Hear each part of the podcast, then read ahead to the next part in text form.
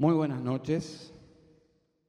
Qué emocionante es eh, ver cómo el Señor responde ciertas oraciones que hacemos, ¿no?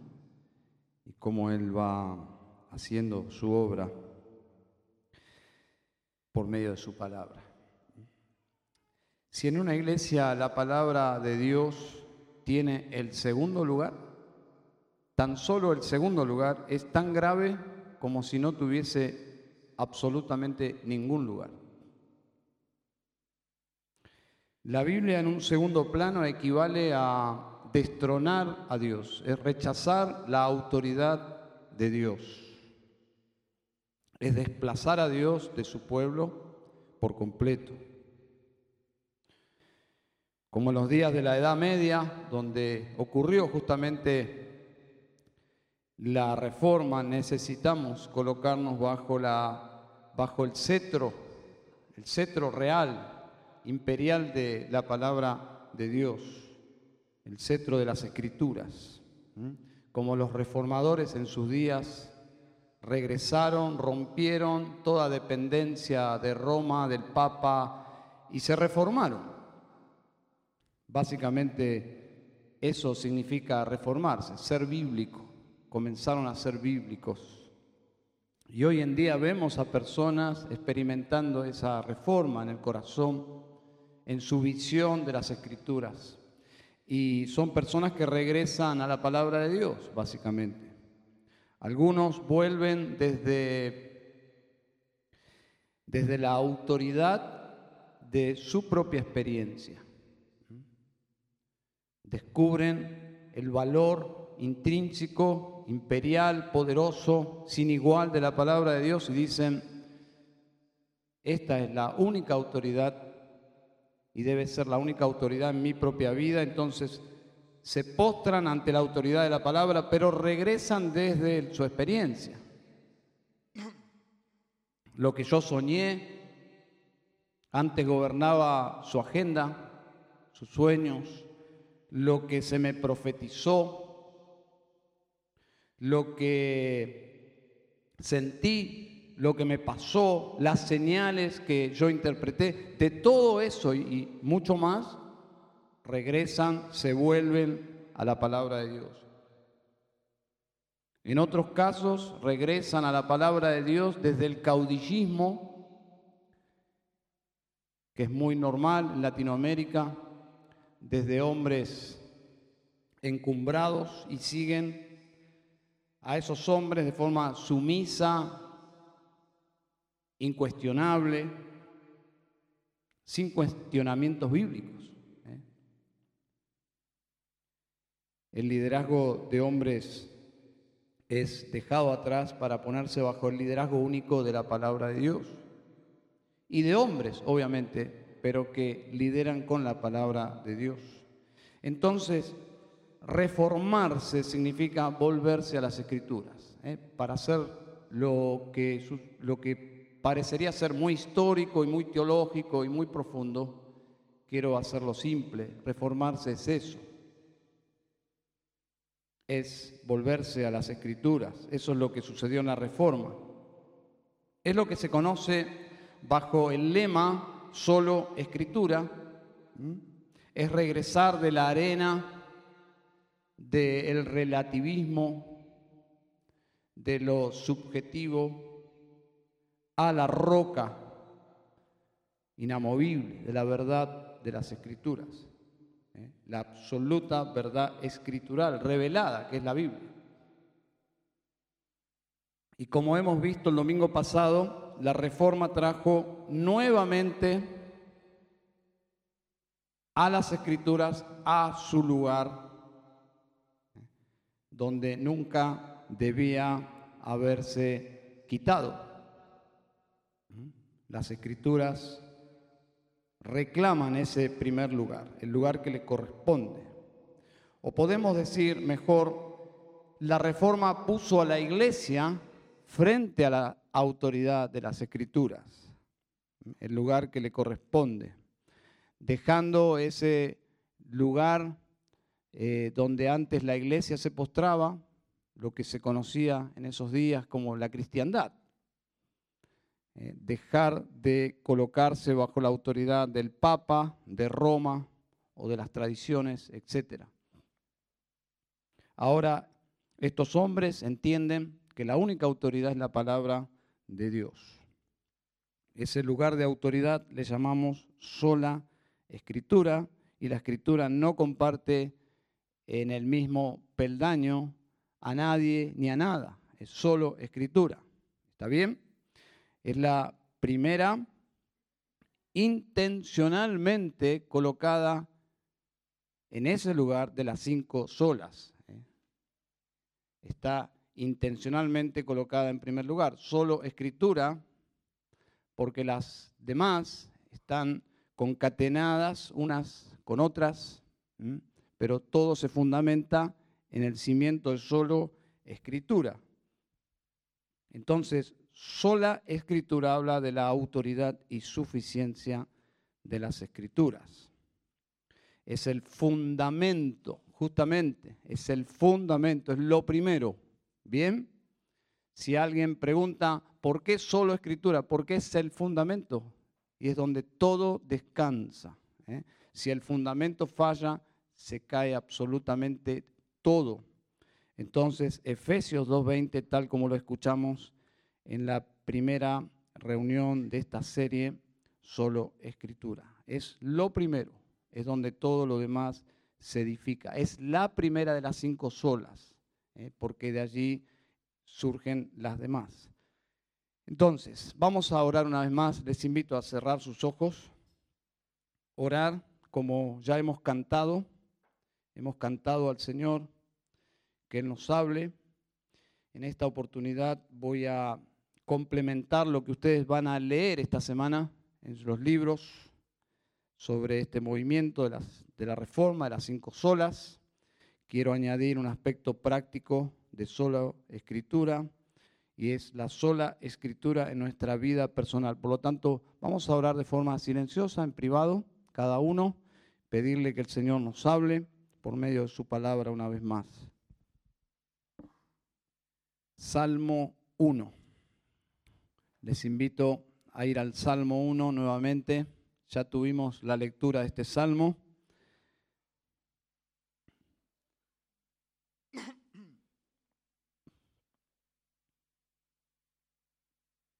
Ustedes recordarán que para quitarse encima a Martín Lutero, su mentor lo envió a hacer un doctorado en Biblia y a enseñar la Biblia.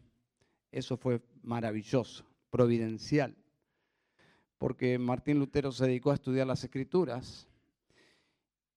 Y un libro al cual se dedicó y creo que comenzó a abrir su mente a la verdad del Evangelio verdadero fue Salmos.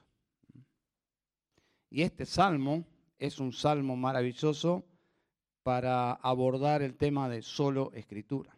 Podría haber elegido el Salmo 19, pero quizás el Salmo 19 es muy propicio para hablar de la suficiencia de las escrituras.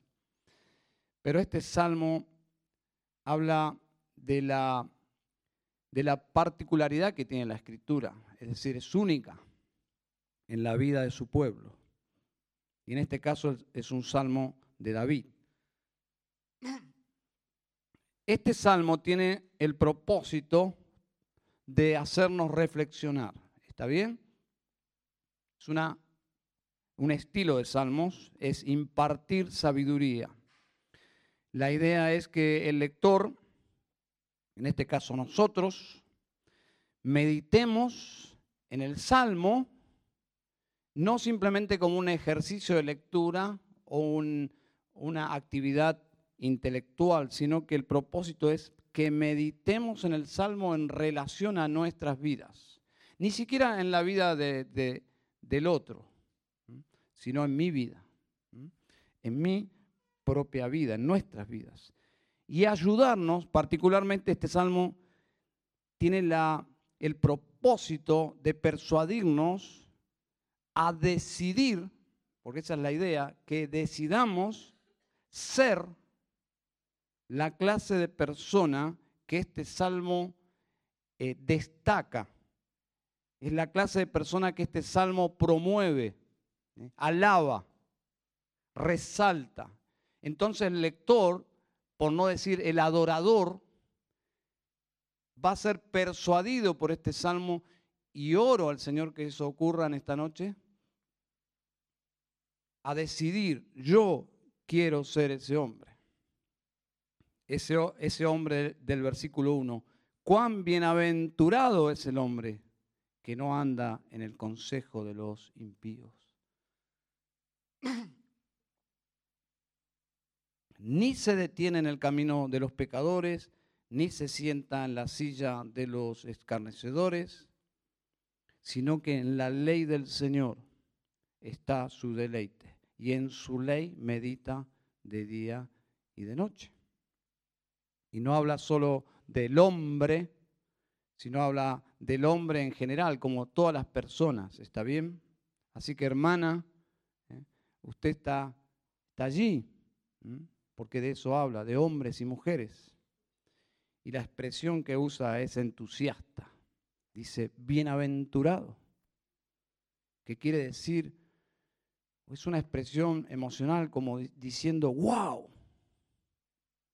wow, qué privilegio tiene, qué afortunado, qué bendecido es este hombre. Por eso nos persuade a decir, yo quiero ser ese hombre, yo quiero ser esa mujer porque es sumamente eh, bendecida esta persona. Verso 2 nos explica por qué esta persona evita andar en el consejo de los impíos, por qué esta persona evita detenerse en el camino de los pecadores, por qué esta persona ya no se sienta en la silla de los escarnecedores. porque probablemente antes lo hacía. ¿Cuántos de nosotros, de los que estamos aquí, nos sentíamos cómodos allí? Caminando con los impíos y hablando y escuchando sus teorías y, sus, y abriendo sus corazones o deteniéndonos en el camino de los pecadores o sentándonos. Ya habla de una plena comunión en la silla de los escarnecedores y obviamente desde arriba, porque el escarnecedor mira desde arriba a los demás y todos los demás son tontos. ¿Cuántos de nosotros? Ya no, ya no, probablemente antes sí, pero ya no. Y la palabra de Dios ahora ha cambiado su tabla de valores.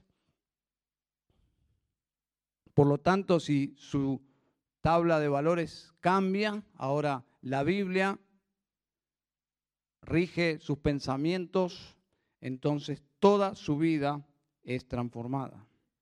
Su relación con Dios ahora es conducida por las escrituras, no por otras fuentes de autoridad es un hombre bíblico, ¿eh? como leemos aquí. Y por lo tanto, si es un hombre bíblico, su vida social va a ser afectada, porque es lo que indica el pasaje. Ahora está gobernada por la palabra de Dios. Y si mi vida está transformada verticalmente, es imposible que no sea transformada horizontalmente. Yo conocí algunos hombres que el fútbol era su religión.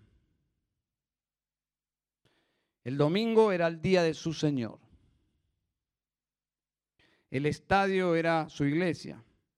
Las canciones de la cancha eran las alabanzas de su corazón. Sus hermanos, la hinchada. Su vida era su club sacrificaban todo. Aún ponían su cuerpo en ocasiones. Sacrificaban tiempo, familia, hasta que el Evangelio entró en sus vidas. Y entonces dejaron de andar en el consejo de los impíos.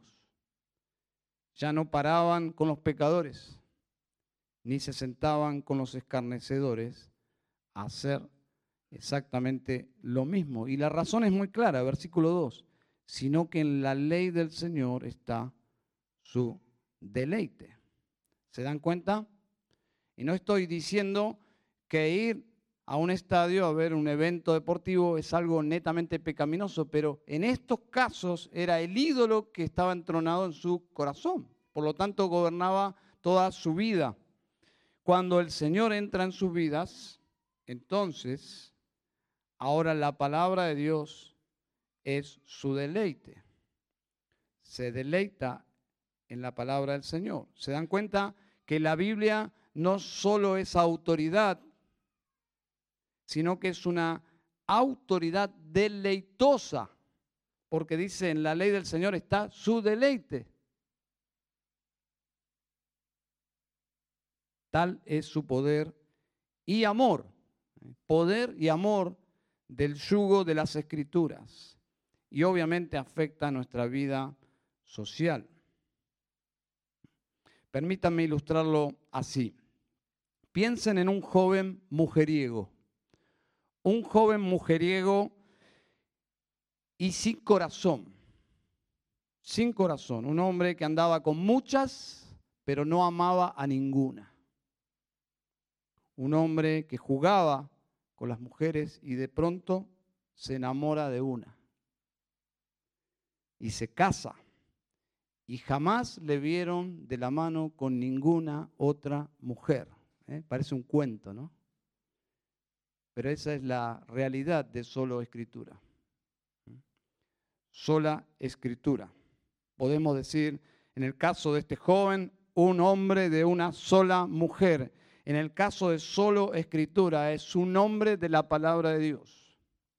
La palabra de Dios rige en su vida. Y esta es la razón de por qué cuando personas se hacen cristianas, genuinas, bíblicas, en el sentido más conservador de la palabra cristiano, no en el término moderno, sino en el sentido bíblico e histórico de lo que significa ser cristiano, esa persona deja de seguir a, su líder, ya sea un líder político o un líder religioso o un líder artístico, como puede ser un líder o una banda musical,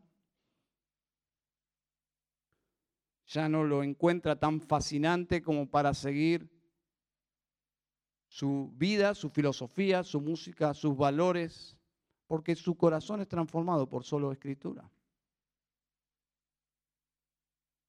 Ya no encuentra tan fascinante pasar tiempo con sus amigos, los amigos de ese entorno, los amigos que tenían comunión en esos valores. Ya no. Y no es rechazo a las personas, aunque las personas interpretan, cuando las personas nacen de nuevo y se convierten, interpretan que es un rechazo hacia sus personas, pero lo que realmente está pasando, que es un rechazo hacia los valores de esas personas. Y en algunos casos, por ser nuevos en la fe, no saben cómo manejar las tentaciones que implica estar en esos círculos. ¿Cuántos nuevos convertidos han dicho, yo quiero eh, persuadir, influenciar a, mis amigos y por la poca profundidad de su fe terminan haciendo exactamente los mismos pecados eh, porque sus amigos influencian su vida. Por lo tanto, hay una transformación. Una transformación. Ahora conocen a Dios. Bueno, solo escritura no implica, y no quiero dar a entender eso, que te quedarás solo. Es decir, si aceptas a Cristo como tu Señor y Salvador y la Biblia comienza a ser tu mapa de ruta en esta vida y tus valores y tu forma de pensar, que va moldeando tus sentimientos, tus afectos, tus acciones, no implica que te, quedará, te quedarás solo. Pero, sin dudas, tu vida social no será igual. Todos estamos de acuerdo con eso.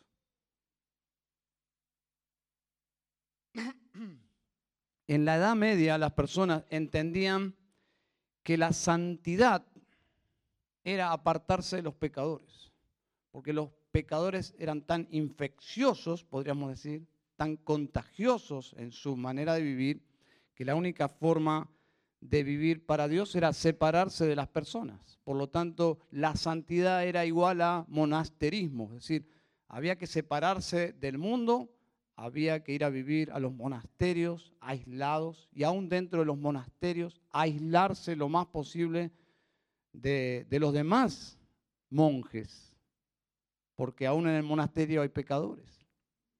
Entonces la idea era guardar una rigidez para concentrarse en Dios y no ser afectado por otros pecadores. Así que, hermanos, creo que el vacío que deja la fe cuando abordamos radicalmente el cristianismo y que perdemos algunas amistades mundanas, en algunos casos por inmadurez y por no saber conservarlas, o para guardarnos del pecado, como sea, yo creo que ese vacío es cubierto por la iglesia del Señor. ¿Mm? Por lo menos esa fue mi experiencia. No tenía en mi nueva fe la madurez para seguir conservando mis amistades, pero ese vacío que dejó mis amistades ¿eh? fue llenado por la iglesia de Cristo, mis hermanos. ¿Mm? Es por eso, hermanos, que debemos cobijar a los nuevos ¿Mm? para santificarlos para estimularlos al amor y a las buenas obras. Este salmo modela la vida centrada en Dios, que es una vida centrada en la palabra. Son sinónimos. Centrarse en Dios, centrarse en Cristo es centrarse en la palabra de Dios. Versículo 2. Sino que en la ley del Señor está su deleite y en su ley medita de día y de noche. Observen lo que dice nuestro texto, tan obvio, está allí a la vista, y en su ley medita de día y de noche. La idea es que medita siempre, siempre está meditando. No es un asunto, la escritura no es un asunto de los domingos, de recibir algo para pensar el domingo, no, es siempre medita de día y de noche. Es una, forma de decir medita siempre. ¿Ustedes recuerdan el mandato de Dios a Josué? No del pastor, de Dios a Josué. En el capítulo 1, versículo 8 dice, este libro de la ley no se apartará de tu boca, sino que meditarás en él día y noche. ¿Qué quiere decir? ¿Que no dormía Josué? No, es una expresión que significa todo el tiempo que puedas traer la palabra de Dios a tu mente. Obviamente que Josué en las batallas no estaba pensando en la palabra de Dios, pero cuando no estaba involucrado en una actividad que, que, que involucraba todo su ser, su mente tenía que estar continuamente meditando la palabra de Dios para que cuides, dice Dios, de hacer todo lo que en Él está escrito. Es decir, el propósito de la meditación es para hacer. Es para hacer todo lo que está escrito, porque entonces harás prosperar tu camino y tendrás éxito. Nos encanta esa palabra. Y este versículo termina con esa palabra, pero todo lo que dice antes es precioso. La palabra meditar es una palabra hebrea que, que es como susurro, es, es estar hablando, hablando en voz baja y el sonido es de alguien que está hablando en voz baja, pero meditación es estar hablando en voz baja con quién? Con uno mismo y no es audible, es meditar es hablarte a vos mismo, es traer la Biblia y convencerte a vos mismo que la palabra de Dios es verdad. Es traer la sabiduría de la palabra de Dios a tu mente para que esa palabra de Dios gobierne tus acciones. Y convencerte a vos mismo cuando entres en tentación, traer la autoridad de la palabra de Dios a tu mente y decirte a vos mismo, esta es la palabra de Dios. Si vas a ir en ese camino, si vas a apretar ese botón que te va a introducir en un mundo oscuro, sos responsable delante de Dios. Todas nuestras acciones deben estar regidas por la palabra de Dios, en el poder de su Espíritu.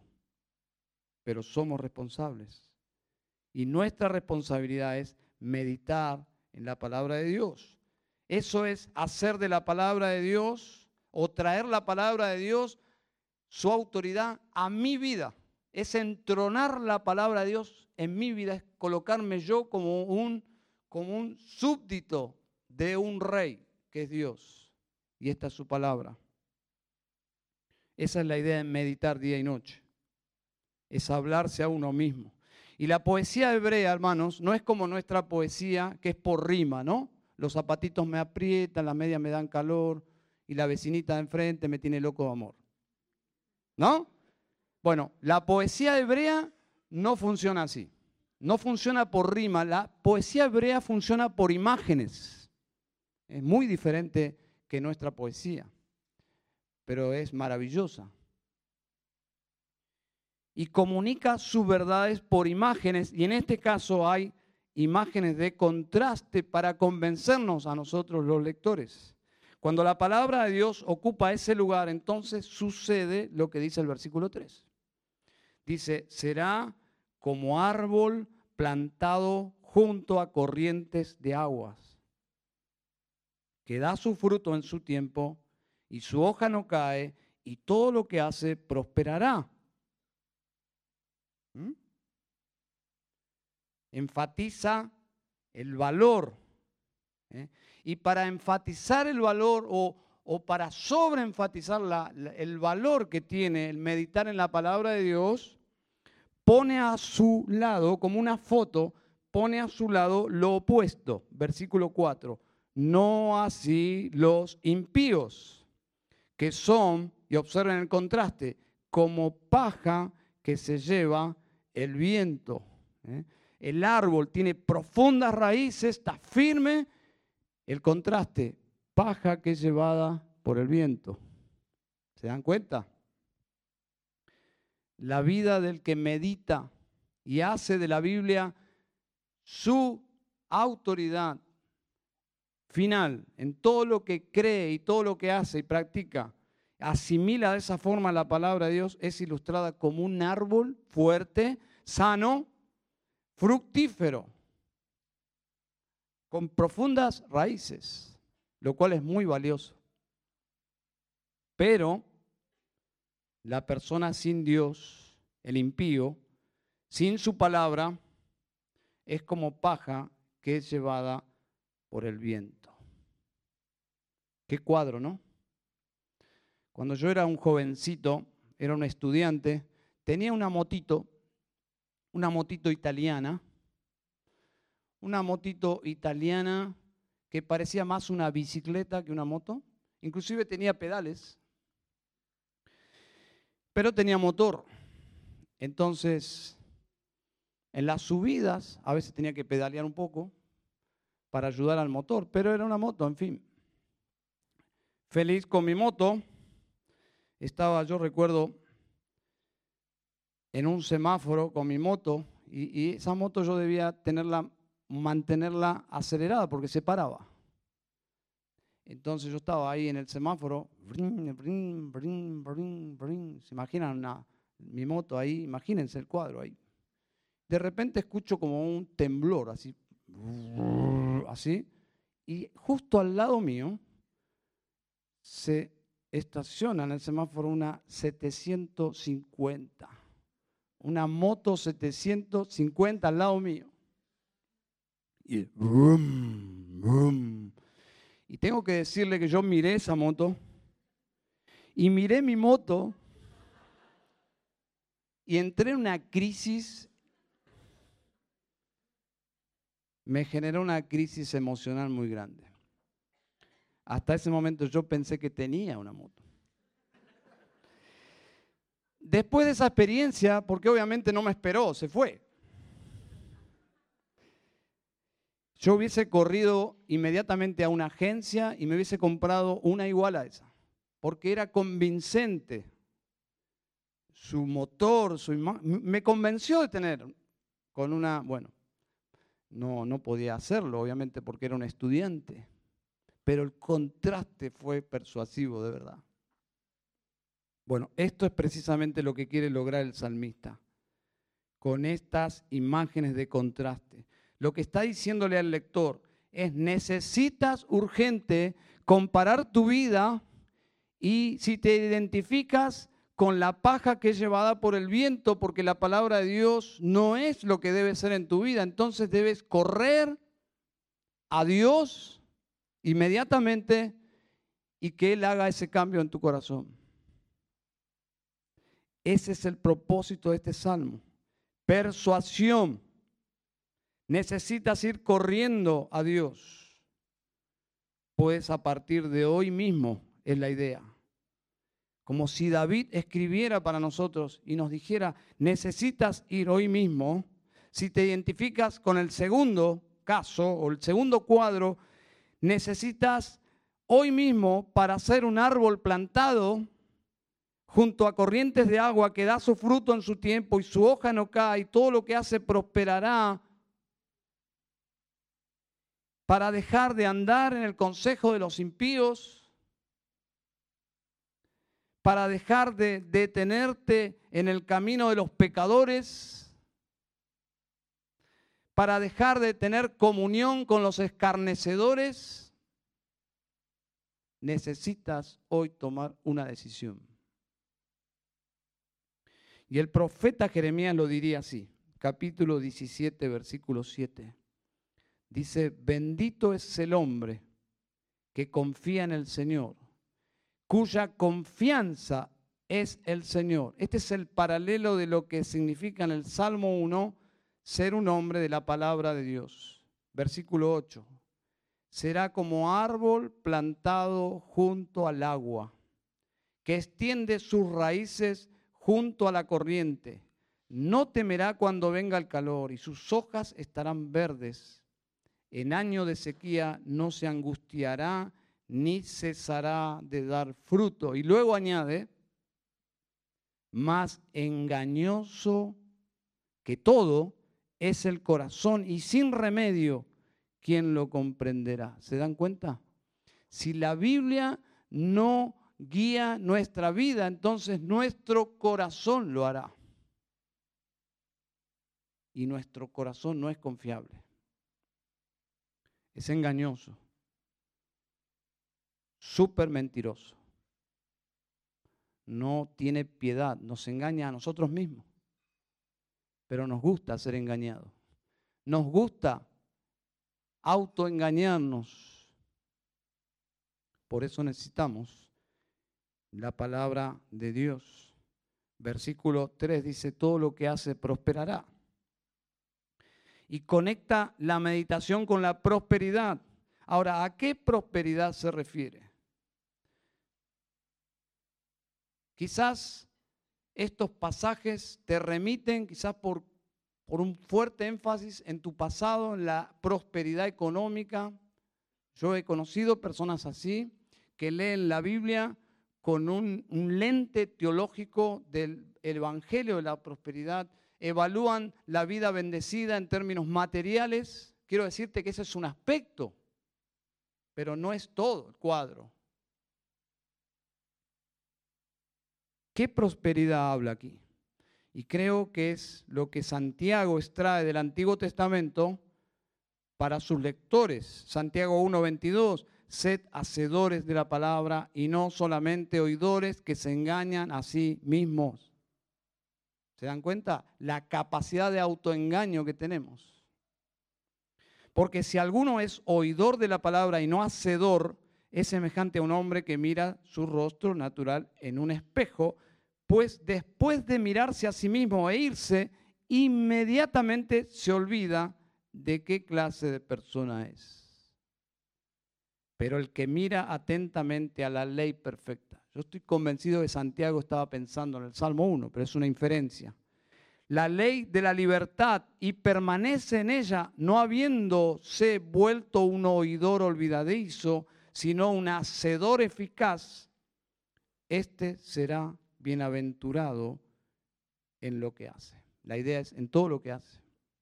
Josué 1.8, Salmo 1. Y comunica la misma idea, Santiago. Meditar, también prosperar. Meditar en la palabra y llevarla desde la meditación a la vida práctica, a la vida real. Eh, no es una persona teórica, es una persona que vive profundamente su vida cristiana de forma bíblica. Entonces descartamos la propuesta del Evangelio de la Prosperidad, donde solo prosperan los, los pastores engañando a la gente. Creo que tiene que ver, y aquí hay una llave para entender qué significa. Creo que tiene que ver con alcanzar la clase de vida que Dios promete. No prosperar en la vida cristiana desanima. No prosperar en la vida cristiana nos induce a la incredulidad. Todos los cristianos necesitamos saber que podemos dar tres pasos para adelante, dos para atrás, pero que hay un saldo a favor. Hemos crecido, ¿no?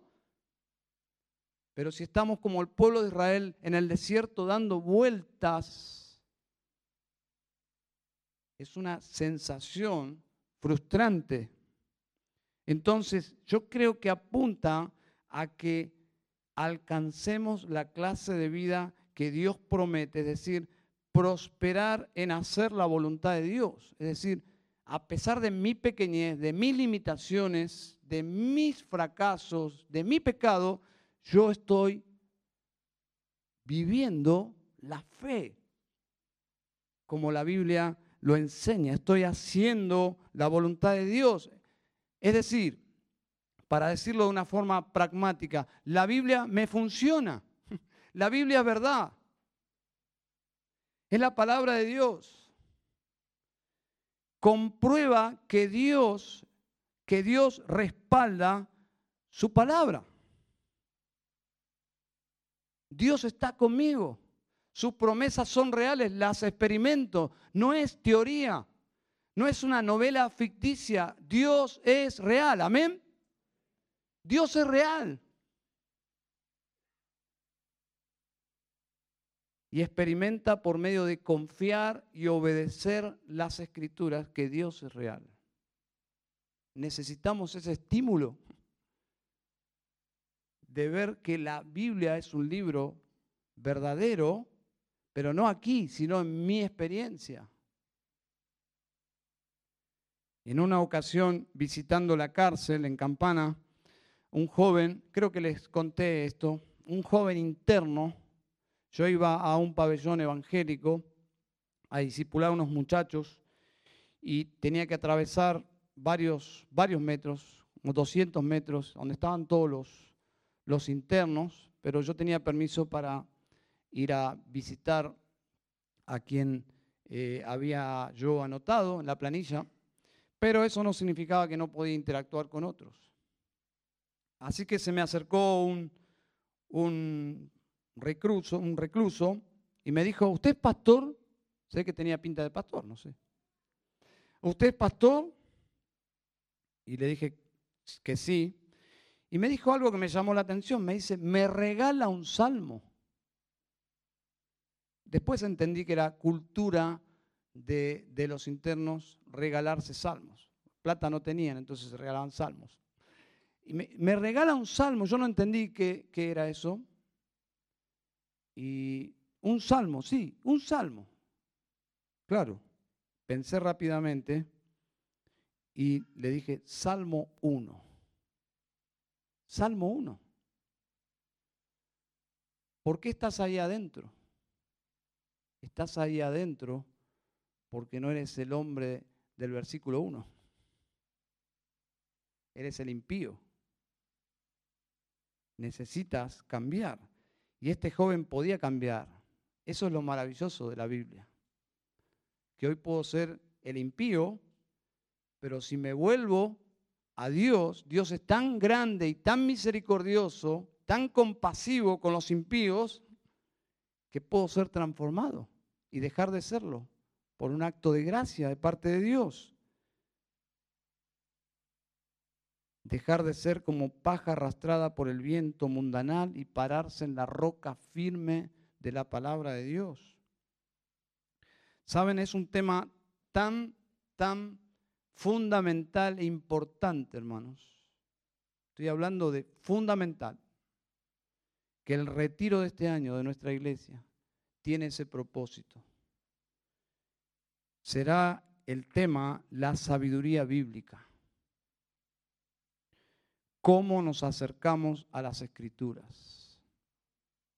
¿Cómo nos acercamos a las escrituras? Y es más que hermenéutica, ¿eh? es más que ciencia de interpretación, tiene que ver con el corazón. ¿Cómo nos acercamos a las escrituras? Santiago capítulo 1. Cuando me acerco a la escritura, la Biblia tiene que producir en mí sabiduría para vivir.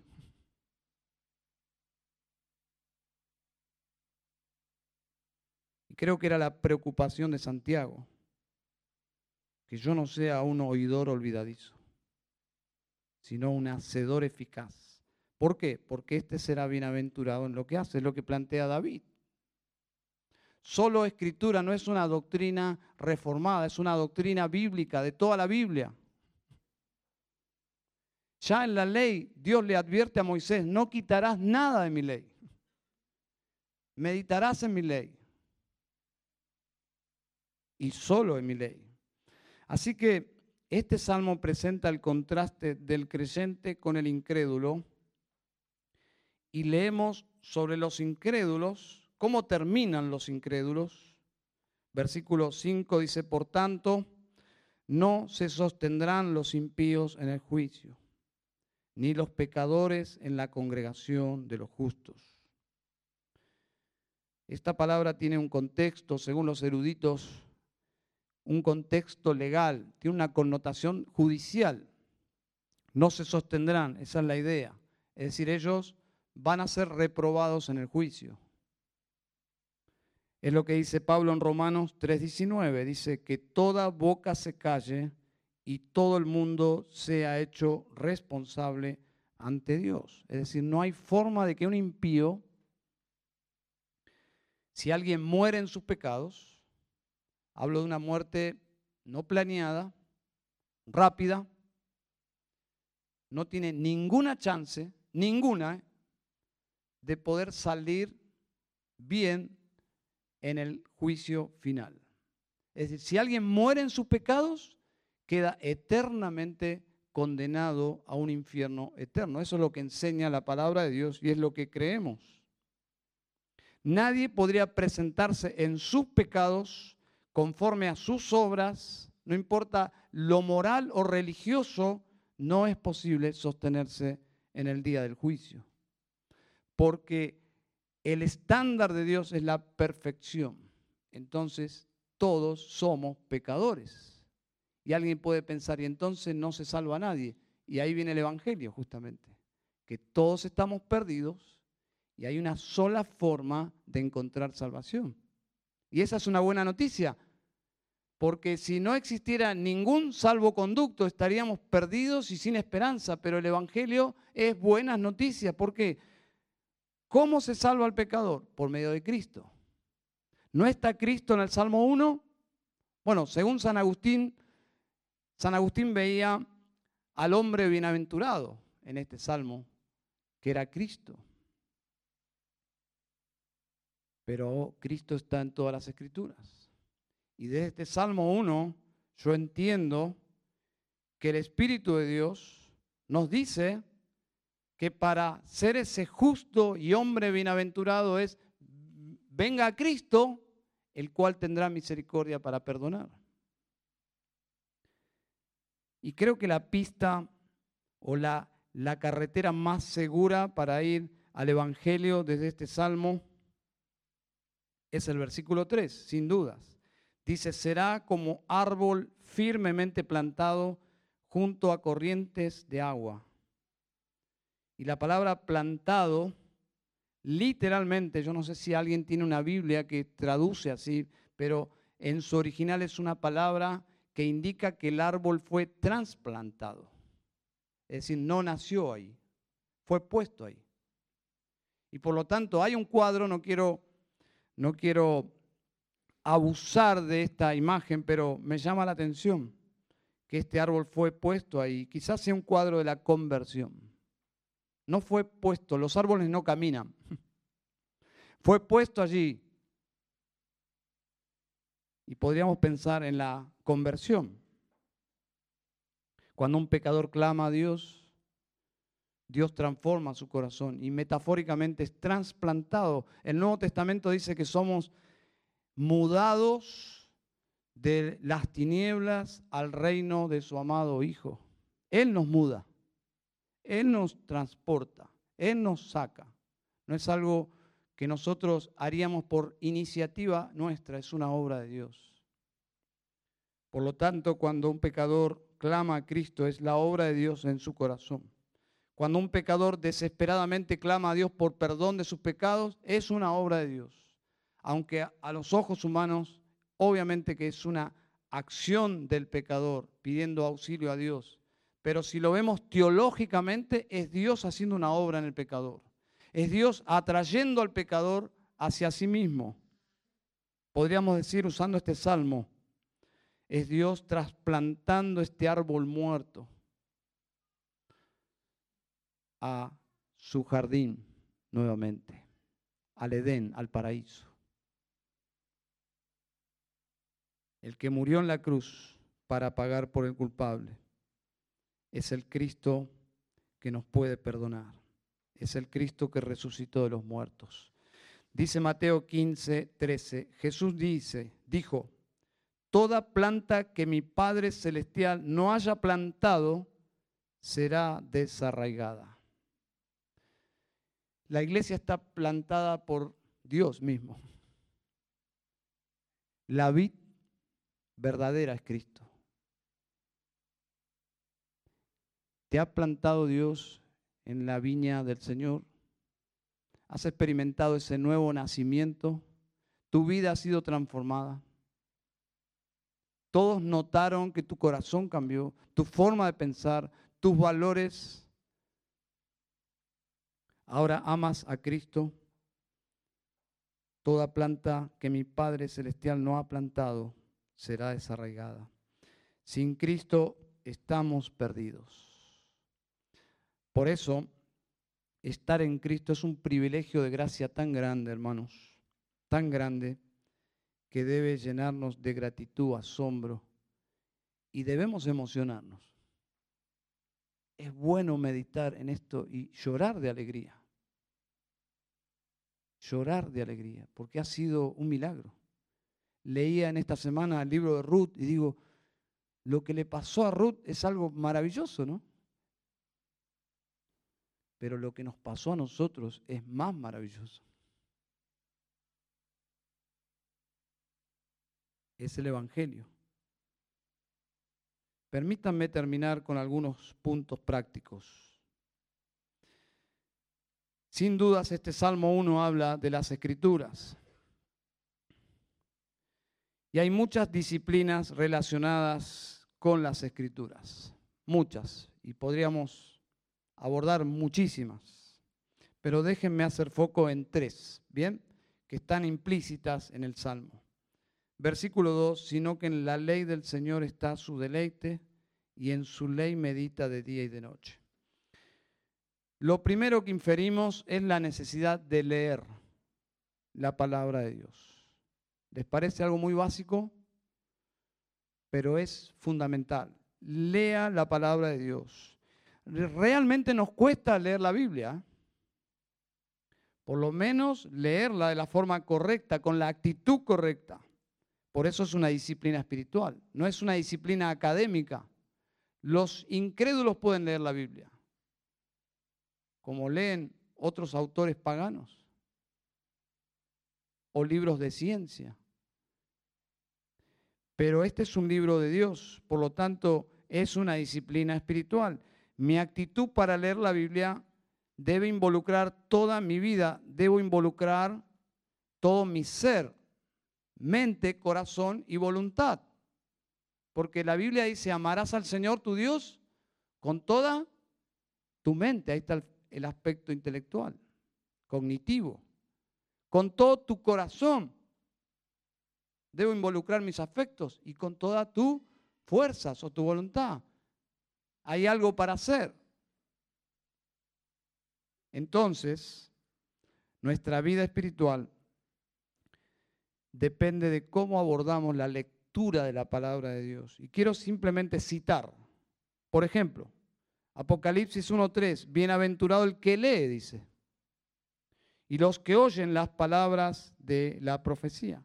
Colosenses 4.13 dice, cuando esta carta se haya leído entre vosotros, hacedla leer también en la iglesia de los laodicenses. Y vosotros, por vuestra parte, leed la carta que viene de la Odisea. Es Dios diciéndonos, diciéndonos que se lea la Biblia. Porque cuando la Biblia se lee, se desata algo que es sobrenatural, porque es la palabra de Dios.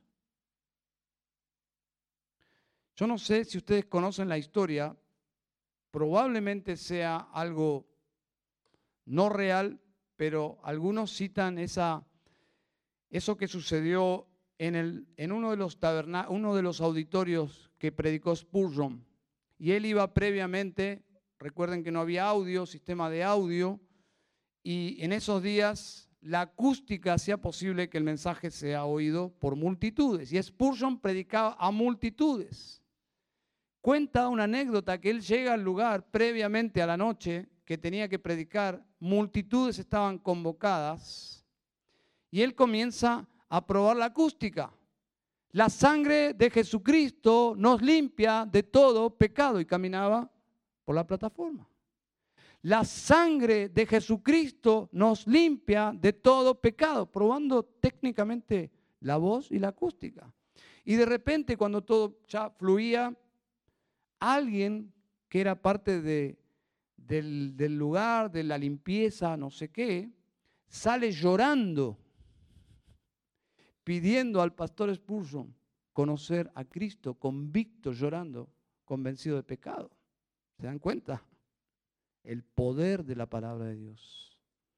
Lean la palabra de Dios, dice Pablo. Que se lea aquí, que se lea allá.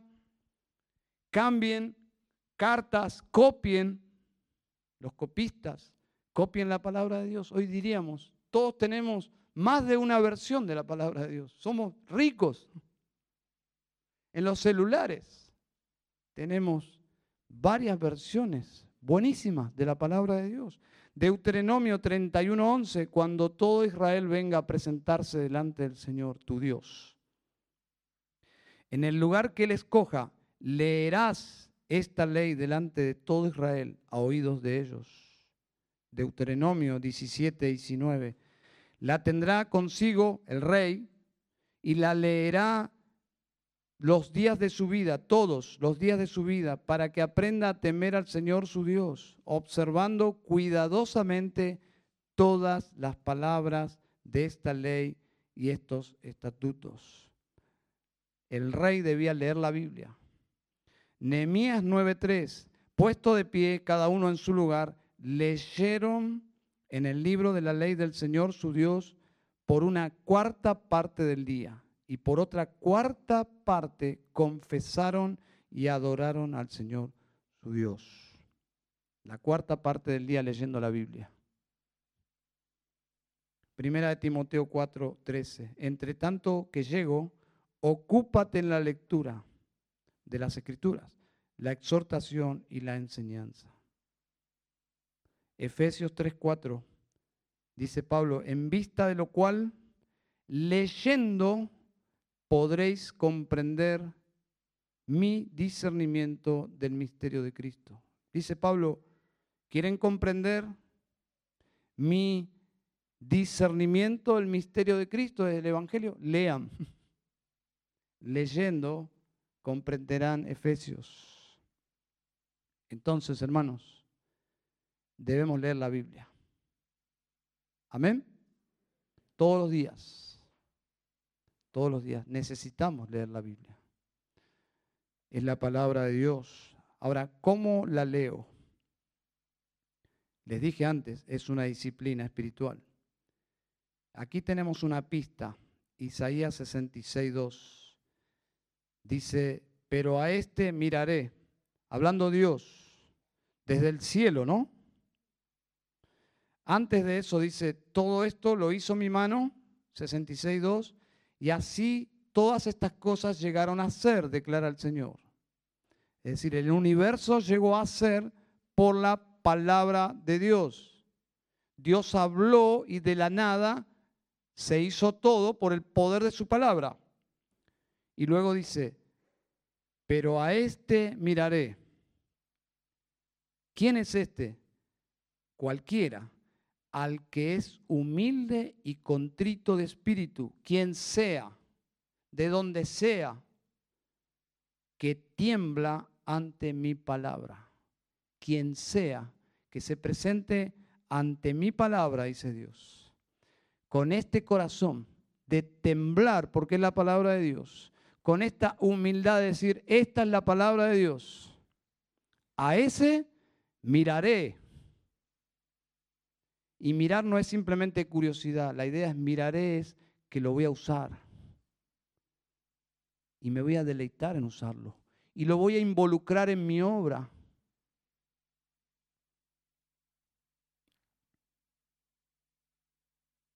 Número dos. Número uno, leer. Si venimos a la Biblia como la palabra de Dios, es decir, no es un libro normal, en un sentido sí, es un libro, pero es la palabra de Dios. Es Dios mismo hablando. Si yo vengo con este corazón y entiendo que estoy leyendo la palabra de Dios, entonces yo voy a quedarme pensando en lo que leí. Y eso es justamente lo que dice el Salmo, sino que en la ley del Señor está su deleite y en su ley medita de día y de noche. Debo quedarme pensando y pensando y pensando. ¿Qué cosa? En la palabra de Dios, en las implicancias teológicas, claro, pero también en las implicancias prácticas. Recuerden, para hacer para hacer. Amarás al Señor tu Dios y luego Jesús añade, y a tu prójimo. No puedes desconectar tu amor a Dios y tu amor al prójimo. Debes meditar y meditar cómo esta verdad que acabo de leer, esta historia, o este pasaje, o esta porción, o este versículo, debe afectar mi vida en relación a Dios y en relación a mi prójimo. Los fariseos decían que amar a Dios era solamente el primer mandamiento. Era mi amor por las escrituras. Jesús responde, responde la pregunta que le hicieron. ¿Cuál es el mandamiento más grande? Y añade lo que no le preguntaron. Y el segundo, fariseos, y el segundo, fariseos, es amarás al Señor tu Dios, amarás a tu prójimo como a ti mismo. Los fariseos seguramente dijeron, pero no preguntamos por el segundo. Pero Jesús dice, pero ustedes necesitan conectar el segundo, porque son fariseos. No queremos ser fariseos. Queremos ser cristianos. Y los cristianos históricamente son conocidos porque aman. ¿Y cuánto nos cuesta amar, hermanos? ¿Cuánto nos cuesta amar? Volvemos y volvemos y volvemos a lo mismo. Pero Dios es amor. Es volvernos a Dios, es volvernos a su palabra. Meditamos en sus implicancias teológicas y prácticas y en último lugar, hermanos y amigos, oración. La meditación de la palabra me lleva al Dios de la palabra. Si yo estoy meditando en la palabra y Dios trata con mi alma y yo me emociono con Dios, yo voy a hablar con Dios. Y voy a hablar con mis hermanos, pero también voy a hablar con Dios. Y voy a predicarle a los incrédulos, pero voy a hablar con Dios. Entonces, debo ofrecerle en oración a Dios mi lealtad, porque Dios es rey y es Señor.